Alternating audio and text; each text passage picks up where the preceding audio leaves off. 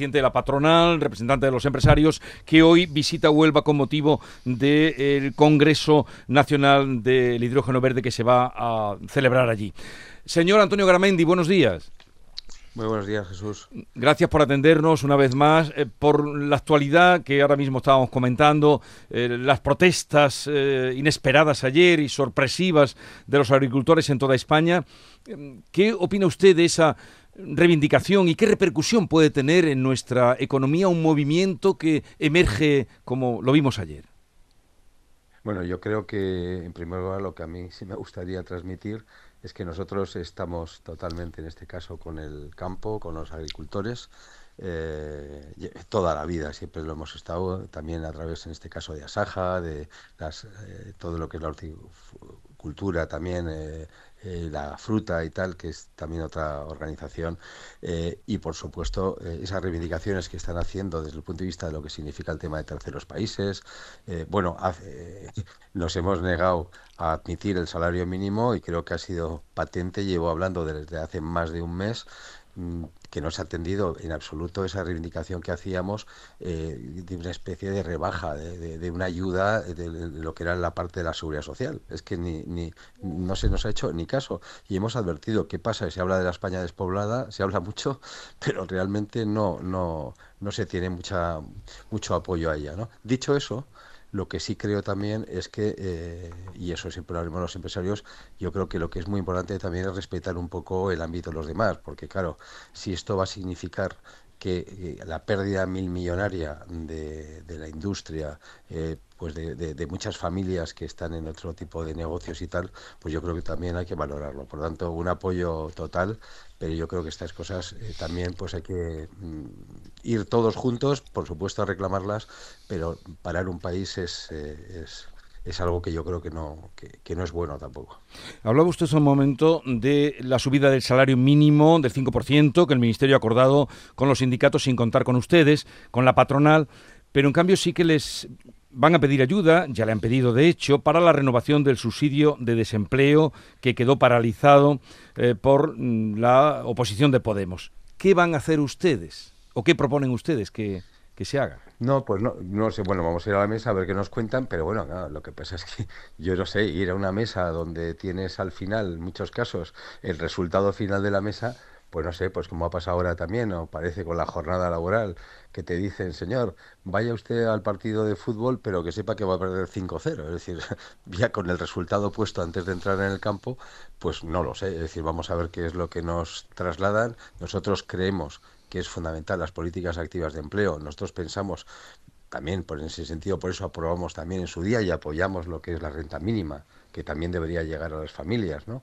Eh, etcétera, pero sí pensamos que hay que equilibrar y ver cómo pues a la gente de más de 50 años le vamos incorporando al empleo, etcétera, etcétera, y ver cómo podemos conjugar esas ayudas con esa búsqueda del empleo que yo creo que es algo fundamental en la vida de una persona, ¿no? O sea, vamos a ver qué es lo que plantea. Lo que es que estamos en una dinámica, mm, diría más bien política, que realmente de, de, buscar soluciones, porque bueno, resulta que era tan bueno, hay un socio del gobierno que dice que no, claro, pero sí que son un lío entre socios. Por tanto, nosotros no, no estamos en, en política, estamos en el diálogo social, pero claro, el diálogo social entiendo sinceramente que es un tema mm, serio y claro, estar al albur de tomar decisiones y que mañana te las cambien, como por ejemplo ahora mismo, ayer mismo la ministra ha defendido los convenios autonómicos, cuando una parte fundamental de la reforma laboral, precisamente además para el planteamiento de la unidad de mercado, eh, fue precisamente eh, lo que era la libertad de la empresa de elegir cuál es el espacio donde tú negocias con tus trabajadores. ¿no? Bueno, pues que me hubieran dicho hace dos años que esto iba a cambiar, porque entonces posiblemente hubiéramos firmado de una manera diferente. ¿no? Por cierto, ayer se aprobó... Eh en el Consejo de Ministros la prohibición de reducir la jornada parcial sin el acuerdo del empleado. ¿Esto usted cómo lo ve? Bueno, pues otra, otra, otro apretón de tuerca eh, unilateral. Eh, de, o sea, es que el problema, insisto, independientemente que son temas que habría que abrir las mesas. En España hay 4.500 convenios eh, colectivos. llevamos 45 años gestionando convenios que dan la paz social de este país. Claro, El problema es que si el gobierno, cada día que pasa, y además por motivos electorales, porque es por motivos electorales, que creo que eh, utilizar el diálogo social en sentido creo que es un, auténtico error. Eh, si mm, sin consultar se toman estas decisiones, pues lo que se hace es ir contra ese diálogo social que tanto se habla. Es decir, yo creo que me quejo profundamente de las, de las formas porque no son, no son formas como en el salario mínimo, que es decir, no tiene sentido que, que, te digan una, una, cantidad y dicen, pero si no estás de acuerdo, un punto más. Y dices, bueno, pues ¿cuál es el criterio para subirlo? Es decir, no sé, es decir, eh, llega un momento que no sé, que nos dejan un poco, eh, no sé, eh, sí, Sí, sí, sí, sí, lo estoy escuchando ah, atentamente. Ah, estamos escuchando. un teléfono, estamos en un teléfono, perdón, pensaba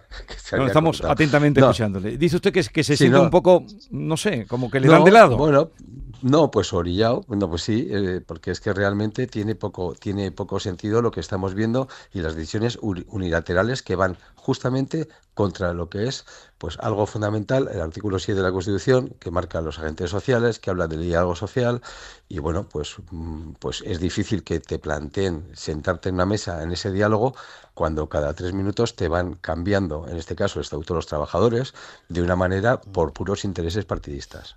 ¿Cómo calificaría usted la relación que tiene? Cuidado, eh, perdón, perdón, perdone. Y dicho esto, en ningún caso estoy diciendo que no nos sentemos en la mesa con los sindicatos y que hablemos.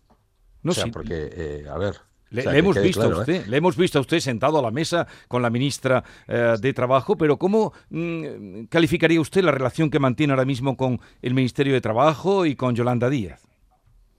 Bueno, no, no, no, no te voy a definir. Nosotros, nosotros somos y respetamos profundamente las instituciones y por, por tanto, insisto, sentarnos vamos a sentar pero entenderá que la confianza que tenemos en estos momentos pues es, pues es muy baja, porque si se están cambiando las normas sin consultar eh, un día tras otro, eh, sin, sin pasar por el diálogo social, bueno, pues yo no le llamaría diálogo, le llamaría monólogo, monólogo social, es decir, me recuerda más, bueno, pues a, a gestiones de gobiernos pues previos a la caída del muro de Berlín. ¿Qué quiere que decía? En cuanto a las previsiones económicas, ya que tenemos ocasión de hablar con usted, señor Garamendi, parece que señalan que el año podría ir de menos a más en España. Eh, ¿Cómo ve usted eh, este año y la situación? Bueno, nosotros en estos momentos, eh, nuestra previsión que, no es la que marcan los presupuestos generales del Estado, es que estamos en un crecimiento del 1,4-1,5%. Esa es, esa es la realidad. Eh, cuando en este momento se está marcando un criterio de crecimiento a España pues del 2, superior al 2%. Que, que el último trimestre del año pudieran las cosas mejorar, pues soy el primero que estaría encantado de que eso sea así. Pero hoy por hoy esa es la realidad. Yo creo que hay un dato que es la clave y es la inversión. Yo creo que la inversión es lo que define la confianza eh, en el país y la confianza de lo que son los inversores que son básicos ¿no? para el crecimiento económico y para la riqueza de un país y para el empleo. ¿no? Y el año pasado, pues prácticamente ha caído la inversión casi un 25%. Y claro, y esa inversión va directamente relacionada con estas cosas de las que estamos hablando. Es decir, si un inversor necesita, pero estoy hablando, me da igual, una persona que tenga un dinero, o sea, no estamos hablando de fondos, necesita tranquilidad, necesita una estabilidad eh, en las cosas que va a invertir. Claro, si te cambian las normas, si estamos viendo regulación, por ejemplo, en el, caso laboral, eh, eh, los impuestos en muchos casos a la carta, etcétera, etcétera, pues llega un momento donde la gente dice, espera, voy a, voy a ver qué es, qué es lo que hago o a dónde voy. El dato, insisto, es que el año pasado ha sido casi un 25% la inversión menor que el año anterior. Y, y yo creo que es donde deberíamos de estar trabajando y dar confianza a todo el mundo precisamente para que eh, en España, que es un gran país que tiene un montón, fíjese hoy en, en Huelva, pues en estos momentos, con el tema del hidrógeno verde, la posibilidad de 10.000 empleos, etcétera, etcétera, el interés de las empresas, bueno, pues pongamos entre algodones las cosas para que se cree empleo, para que se cree riqueza y para que en este caso Andalucía, pues, pues, pues, pues, pues pite como nunca, ¿no? Porque además se lo merece y porque lo vale. ¿Se puede deducir de sus palabras, señor Gramendi, que, que la inestabilidad política podría afectar o cómo afecta a la estabilidad económica?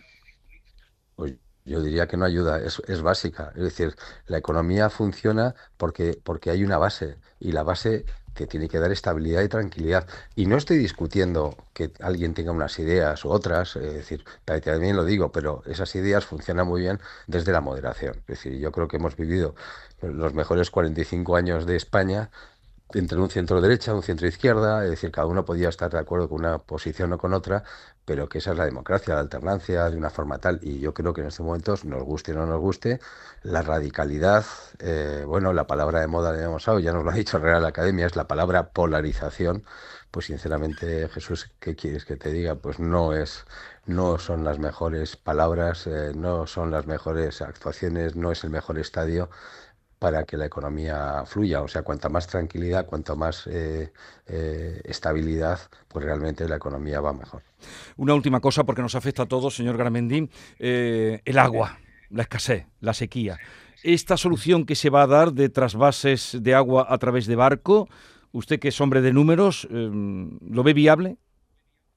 Bueno, a ver, eh, yo llevo diciendo desde hace mil años, eh, es decir, yo creo que el tema del agua es uno de los temas claves de, España, y hablo de España, porque aquí cada uno solo habla de lo suyo, y creo que mm, ya es hora de sentarse de verdad eh, a, hablar de qué es lo que hay que hacer. Es decir, primero, primero yo creo que hay que ver cosas que se han hecho muy bien. Por ejemplo, Almería. Almería, la verdad es que se ha convertido en un vergel, se, recicla el 30% del agua, es decir, lo primero es hablar de gestión, lo segundo es hablar de, colaboración entre comunidades, eh, eh, de solidaridad. Eh, por tanto, mm, pues yo creo que en muchos casos se está vertiendo agua al mar eh, cuando realmente se podía, como bien dice, hablar de trasvases. Trasvases son más. Es decir, yo creo que hay que hablar mm, en, genérico de absolutamente todo y, saber que es un bien común de todos los españoles. Es decir, yo creo que volvemos al artículo 14 ¿no? de la igualdad entre los españoles y el agua es, es que es de todos. Eh, y, yo creo que con ese principio es como la COE iría a, ese encuentro para hablar del, agua. Pero efectivamente es un tema que, se dice, se hace, pero incluso un mismo partido en una comunidad autónoma o en otra dice cosas diferentes. Eh, y eso, pues sinceramente yo creo que, bueno, porque habría que dejarse de esos egoísmos y pensar, insisto, en que el agua es un bien común de todos. Señor Antonio Garamendi, presidente de la patronal COE, representante de los empresarios, hoy en Huelva, en ese Congreso Nacional del de, Hidrógeno Verde. Gracias por atendernos, un saludo y que tenga una feliz estancia en Andalucía.